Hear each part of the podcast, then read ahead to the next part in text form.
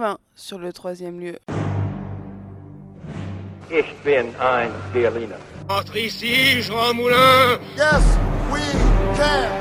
Je vous ai compris C'est un vieux pays. Vive le Québec libre I have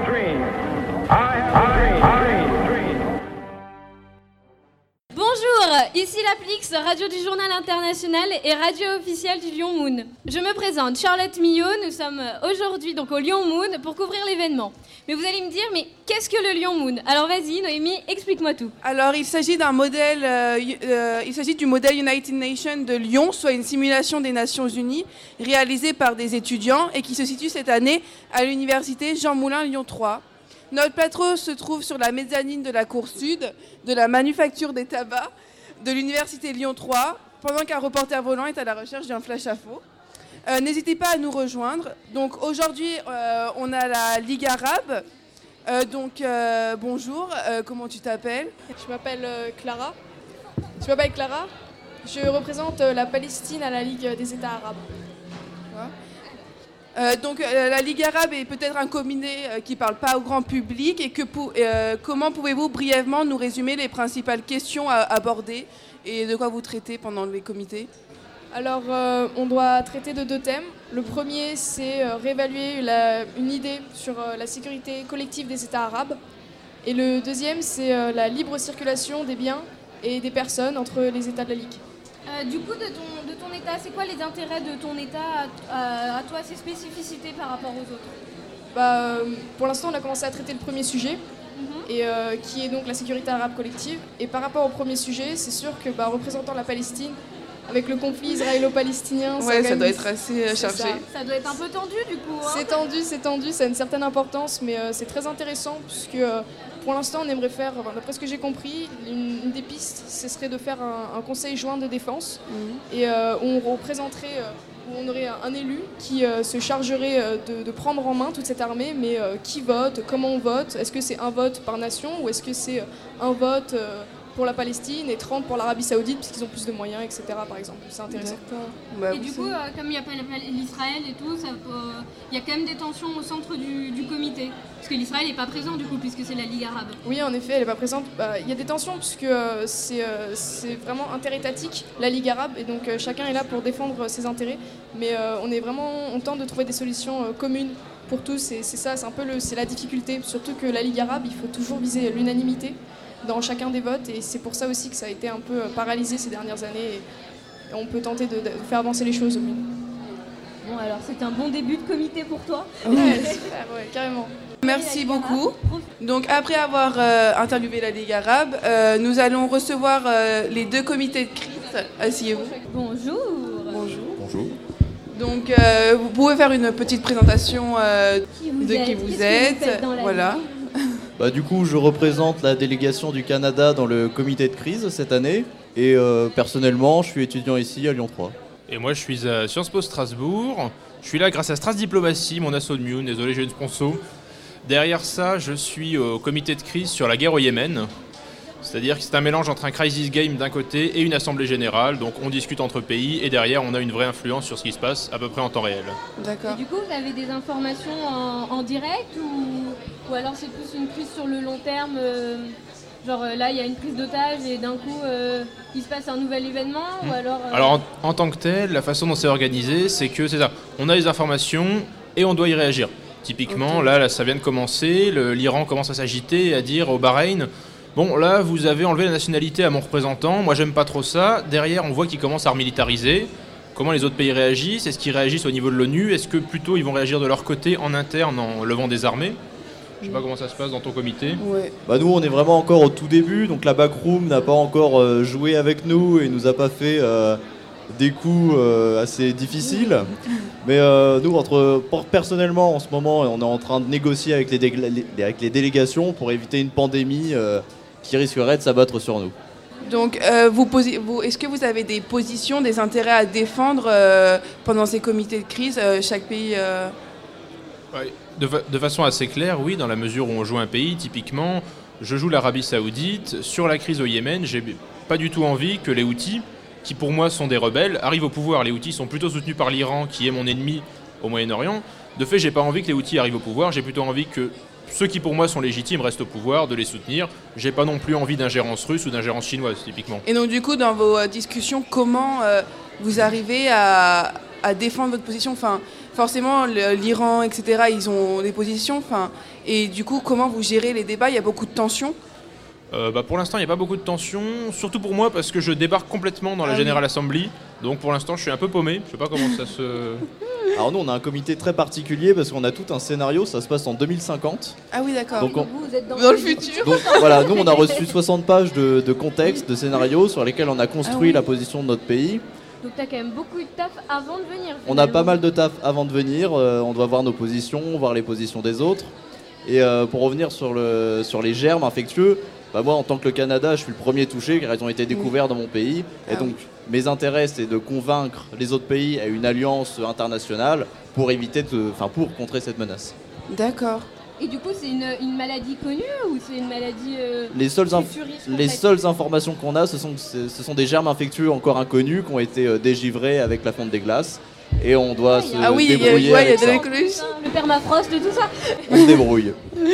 Et euh, du coup, vous avez euh, commencé les discussions euh, pour euh, y faire face? Alors le- tout euh, ce matin, là, pendant une heure et demie, on a euh, commencé à négocier et on est en train d'écrire la résolution euh, pour faire de la prévention sur ce germe. Mais après, la backroom peut tout à fait euh, déclencher la, la pandémie quand elle veut et dans ce cas-là, il va falloir gérer. euh, Ouais, toutes les conséquences. fois que vous nous parlez de la backroom. Pour les personnes qui ne connaissent pas les, les- le fonctionnement des crises, comment, à quoi consiste la backroom En fait, elle vous donne des informations et euh, comment Alors, ça fonctionne? Vous alors, Pour savez le, ou pas? pour le dire en, en deux mots, la backroom en crisis, c'est Dieu. C'est-à-dire que nous, on fait nos petits trucs, on est les petites fourmis qui essaient de faire nos résolutions et d'avancer un peu dans la crise. Derrière ça, la backroom, elle a prévu quelque chose, elle a son plan sur le sujet. Et ça fonctionne vraiment dans l'idée sur un. presque comme si on était des militaires et qu'on envoyait des ordres. Je demande à ce que mes troupes fassent ça. Je demande à lever des fonds pour, euh, par exemple, s'occuper de ces nouveaux germes. Je demande à ce que j'ai des scientifiques ou l'ONU qui bossent sur ce sujet-là. Et derrière, la backroom va dire alors, non, vos scientifiques, du coup, ils sont pas assez payés, donc ils veulent pas. Ou au contraire, vos scientifiques bossent, bossent, bossent, ils coopèrent avec d'autres scientifiques, et là, bah, ça marche très bien, vous découvrez ça, ça, ça, ça, ça, ça. Mais ils décident Finalement, vraiment. Il, il donne le facteur humain, il- l'évolution de la, de la Ça. situation. Absolument. Vous, vous, les- vous absolument. proposez des choses et eux réagissent. À savoir qu'eux, ils sont aussi là un peu pour nous titiller, c'est-à-dire que typiquement, cette histoire de germe, si je me trompe pas, si vous aviez ignoré le sujet et laissé un peu mourir, ils auraient relancé, ils auraient commencé à faire mourir des gens et à dire Eh, faut s'en occuper là, il y, il y a un problème. C'est ça. C'est vraiment le, le truc qui rend le, le comité de crise dynamique par rapport à une cré- une- un traité ou. Absolument, et tant qu'on y est, on leur fait des gros bisous parce qu'être backroom, c'est vachement chiant. Ah ouais, pourquoi? Euh, Parce que tous les. Enfin, alors je sais pas comment sont les comités, je l'ai fait uniquement une fois, donc j'ai pas non plus une super expérience, mais euh, derrière, les gens envoient vraiment des directives, et en général, on coupe ça par domaine. Donc il y a ceux qui s'occupent du, du militaire, ceux qui s'occupent du scientifique, de ci, de ça. Et derrière ça, il faut que la backroom arrive à se coordonner et fasse du sens. Parce que typiquement, si d'un côté, en termes d'économique, il y a quelqu'un qui dit Moi je fais un partenariat économique, j'en sais rien, entre la Chine et la Russie, et de l'autre côté, celui qui gère les affaires étrangères dit Moi je vais plutôt dis- discuter avec cette personne-là qui est concurrente de la Russie, il faut que la backroom fasse Mais attendez, là, là il y, a un- il y a un truc qui va merder, il y a une tension qui va être diplo- il y, a une- il va y avoir une Ouais, tension il faut diplomatique. Ouais. exploiter, tout ce qui est C'est- dit c'est finalement exactement ça. et réussir Il à être faut- cohérent en même temps, euh, Il faut pas être faire vachement coup et puis réactif. plus rien après quoi. Et puis euh, les délégués, les directives, voilà, ça fait 8 personnes qui envoient des directives, ça peut aller très très vite, être très très vite euh, submergent. Derrière ça, il faut qu'ils puissent être au taquet, analyser et voir aussi comment ça a modifié la situation. Le pire étant, je sais pas s'il y en a chez toi, mais des- les- dès que ça part en conflit armé, et là c'est un bazar à gérer. Bah nous, comme on a dit, c'est très futuriste, alors c'est assez. Ouais, euh, nous- Nous-mêmes, on a un peu du mal à savoir Oui, ce mais que peut nous du faire la coup, il y a encore plus de, tu peux encore plus faire ce que tu veux. Tu peux dire oui, bon bah du coup, euh, la Chine, elle a développé une super armée en 30 ans et euh, du coup, elle va désigouiller tout le monde quoi. Bah, Bah c'est- toi, c'est pas trop le armée du coup. Alors, mais- du, du coup, tout- on a quand même 60 pages de contexte, Ouais. donc on Oui. est quand même bloqué. Ouais, c'est vrai. Et ça nous laisse une très grande Mm. liberté, parce qu'on peut imaginer des choses. Mm. Euh, mais on doit toujours recevoir euh, l'accord de la backroom quand on veut Oui. déployer des armées Mm. ou pas, pour maintenir cette cohérence. Sinon, en une demi-heure, il n'y a plus de Ouais, temps. bah oui. En tant que tel, absolument, tout le monde est mort, c'est tout bon. En tant que tel, voilà, il pourrait dire je lance ma super recherche pour avoir une armée avec des canons et des canons laser et des exosquelettes, ce serait pas un problème. Et derrière, il faut qu'ils disent je le finance en levant une impôt sur ci sur ça. Il faut que la backroom dise ok, ce sera fait dans 3 heures. Et derrière, bah, il y a une super armée avec des canons. C'est peut-être même plus stratégique finalement que, que la rédaction d'un traité parce que il faut, on- vous savez les armées Ouais, que vous avez, comment faut s'adapter. exactement. Ah, mais c'est un véritable jeu de rôle hein, au Ouais. final. Ouais, déjà le Moon en général c'est déjà un, bon jeu de rôle. Le, le Moon tient du jeu de rôle, le, le Crisis tient vraiment plus du jeu de rôle parce que je crois que dans le tien, tu joues des. Moi, c'est un peu particulier, mais en général, dans le Crisis, on va jouer des personnes et non pas des États. Donc, il peut Ah, tout à fait y avoir des assassinats, des luttes de pouvoir. Ah oui, d'accord. Ouais, je sais pas quelle Alors, position tu as. C'est mais- pareil pour nous, on joue un personnage, on joue vraiment l'ambassadeur. Et si on a besoin, par exemple, de déployer euh, des armées quelque part, on peut jouer et euh, un- incarner le chef d'État pour avoir ce pouvoir. D'accord. On fait bien la différence entre l'ambassadeur et le président. Et euh, comme tu l'as dit, il y a des possibilités d'assassinat. On peut mourir par maladie euh, sur euh, volonté Ah ouais, de la backroom. vraiment, Mais, euh, du coup, vous que faites quoi si vous mourrez Vous Bah, rentrez chez vous en vérité, le, le board essaie d'éviter de faire mourir les gens parce que derrière ça fait d'autres trucs à gérer, il faut faire un nouveau personnage, c'est un peu barbant. Si c'est bien écrit, les gens meurent et typiquement on va ressusciter dans un autre personnage. Ah oui, Ah bien ouais, sûr. d'accord. Là où c'est embêtant, c'est que dans le euh, contre- dans le Mune, enfin sauf erreur, dans les General Assembly, il y a des objectifs de pays. C'est-à-dire je suis un pays X et j'ai tel objectif, tel objectif. En Crisis, on a deux types d'objectifs. Il y a les objectifs du pays, typiquement l'Arabie Saoudite, enfin, c'est peut-être plus concerné que par moi, mais euh, voilà, la France va vouloir euh, guérir, son, guérir cette maladie, machin. Mais derrière, dans le cabinet, il y a des gens qui veulent. Il y a un tel qui veut devenir président à la place du président, il y a un tel qui n'est pas chef des armées mais qui aimerait bien l'être. Et donc, Ah oui, donc on Ah va oui, avancer ces pions en plus de faire avancer l'intérêt du pays, ce qui fait que si tu meurs, tu perds toute l'avancée que tu avais fait jusque-là. Euh, alors, enfin, je sais pas, nous, on joue vraiment un personnage à la fois. Ok. Et euh, imaginons que euh, nous, en tant qu'ambassadeurs, on dévie de la stratégie euh, de l'État euh, initial.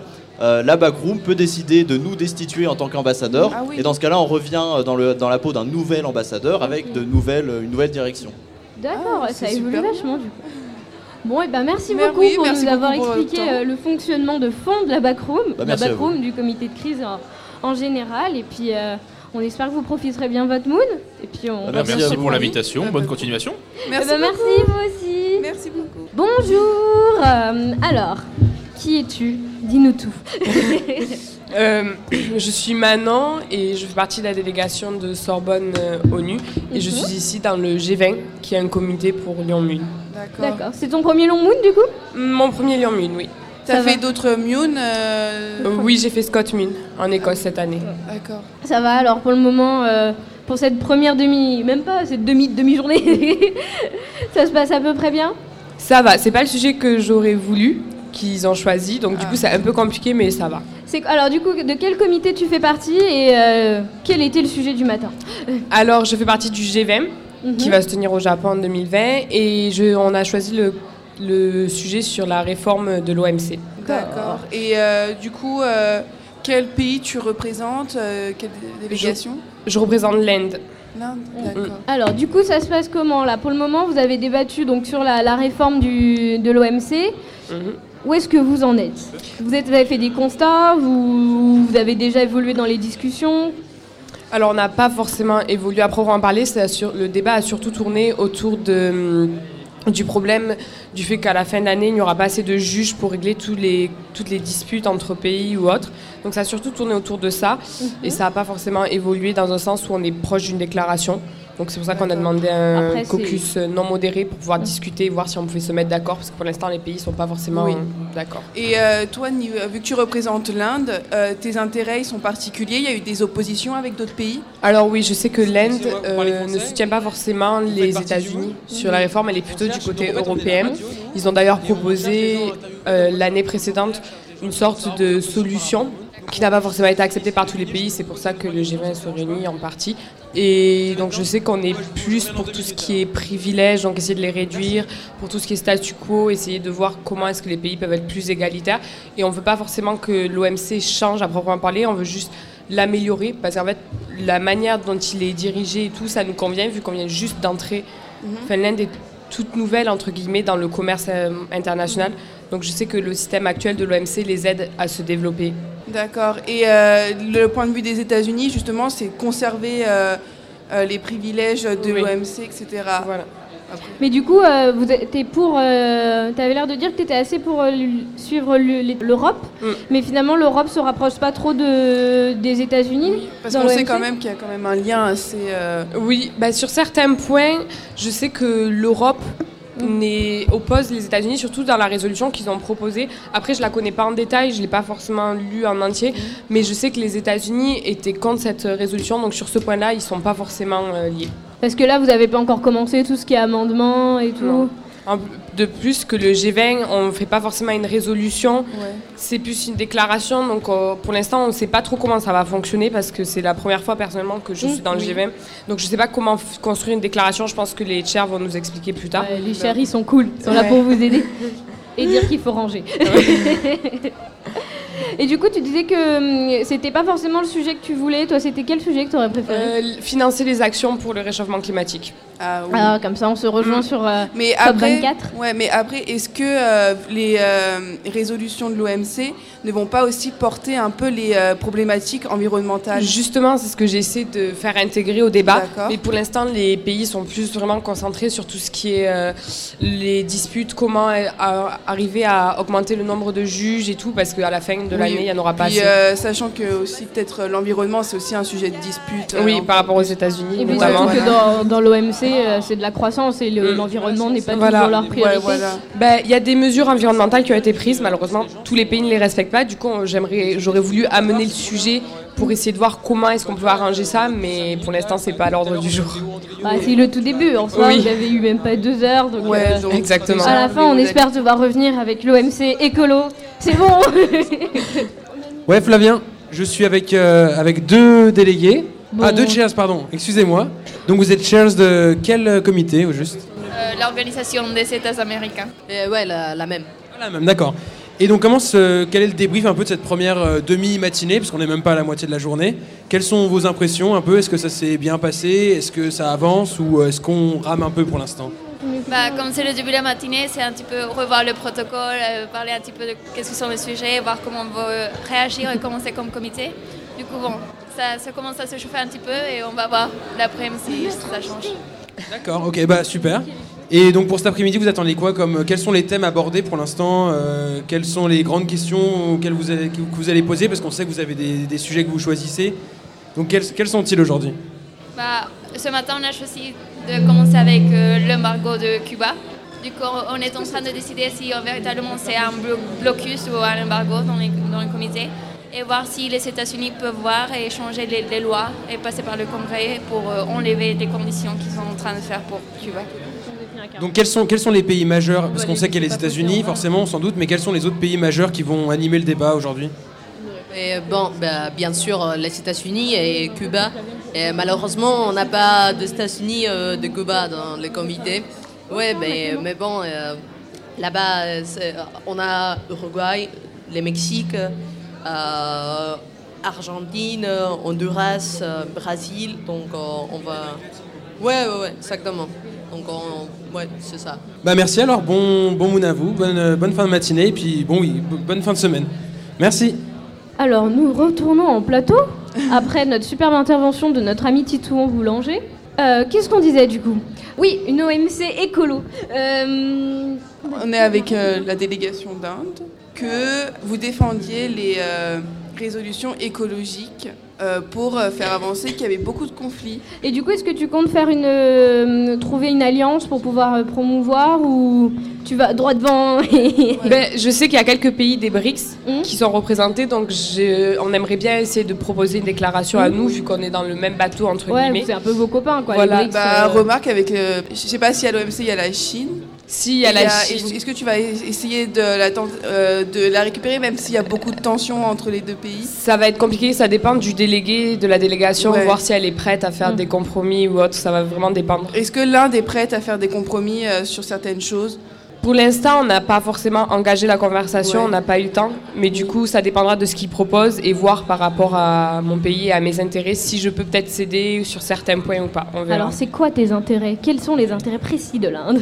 Alors là, à l'OMC, le problème, c'est que sur ce sujet, on n'a pas forcément d'intérêt précis, dans le sens où on est un peu en changement de gouvernement. Ah oui. Et ce qui fait qu'en fait, ça, notre gouvernement n'a pas déclaré clairement ses positions, il les a pas délimitées, il les a juste annoncées vaguement. Donc je suis obligée de composer avec ça et ça fait que par rapport à l'OMC, j'ai pas d'in- d'intérêt précis à part le statu quo, les privilèges, essayer de faire De diminuer les voilà. privilèges. C'est plutôt modifier la structure Voilà. euh, de euh, l'organisation plutôt euh, que d'imposer des intérêts. Parce que changer la structure ne me conviendrait pas par rapport au fait que je suis, enfin que le pays que je représente est tout naissant dans les relations euh, économiques mondiales. On essaie un peu de s'imposer et changer la structure euh, serait défavorable. Ça serait pas en notre faveur, donc on préfère la laisser telle quelle et voir comment on peut la faire évoluer tout en sauvegardant nos intérêts. Ouais. Alors du coup, est-ce du coup, tu nous as dit que tu étais venu par le Moon, par, euh, par une association, c'est Oui. ça? Du coup, une association de la Sorbonne, c'est ça Exactement, Sorbonne pour les Nations Unies. C'est ça. Et du coup, donc tu es engagé dans plusieurs associations, puisque tu es, allé déjà au Moon avec euh, cette association, je suppose. Oui. Qu'est-ce que tu fais comme dans, dans cette association? Tu... Est-ce que tu fais partie du bureau? Est-ce que tu fais partie d'autres associations? Ton Mm. engagement étudiant, quoi. Dans la même, je suis dans la même association parce que la même association propose plusieurs activités. Donc je fais les munes et je fais aussi le pôle débat. Donc en fait là c'est en anglais pareil et on essaie de donner un sujet. On construit une équipe et on débat. Donc on essaie de débattre sur le sujet. Et il y a une compétition dans l'année qui est la FDA où on va affronter d'autres équipes de d'autres écoles. Ah ouais, donc euh, voilà. c'est du, du haut niveau, parce que moi je voyais un petit café débat tranquille. euh, Il y en a parfois Ouais. aussi. Bon, ouais, bah merci beaucoup d'être venu. Avec plaisir. Profite bien de, de ton moon et puis euh, on espère euh, te revoir revenir Oui. du coup avec euh, une information écolo. Ben, merci beaucoup. Bonne continuation. Merci à vous. C'est la fin de cette première, ce premier coffee break. C'est votre tour de retourner dans vos comités. Nous vous retrouvons à midi pour le lunch break où nous vous préparons une superbe émission accompagnée de vos chairs et de l'organisation.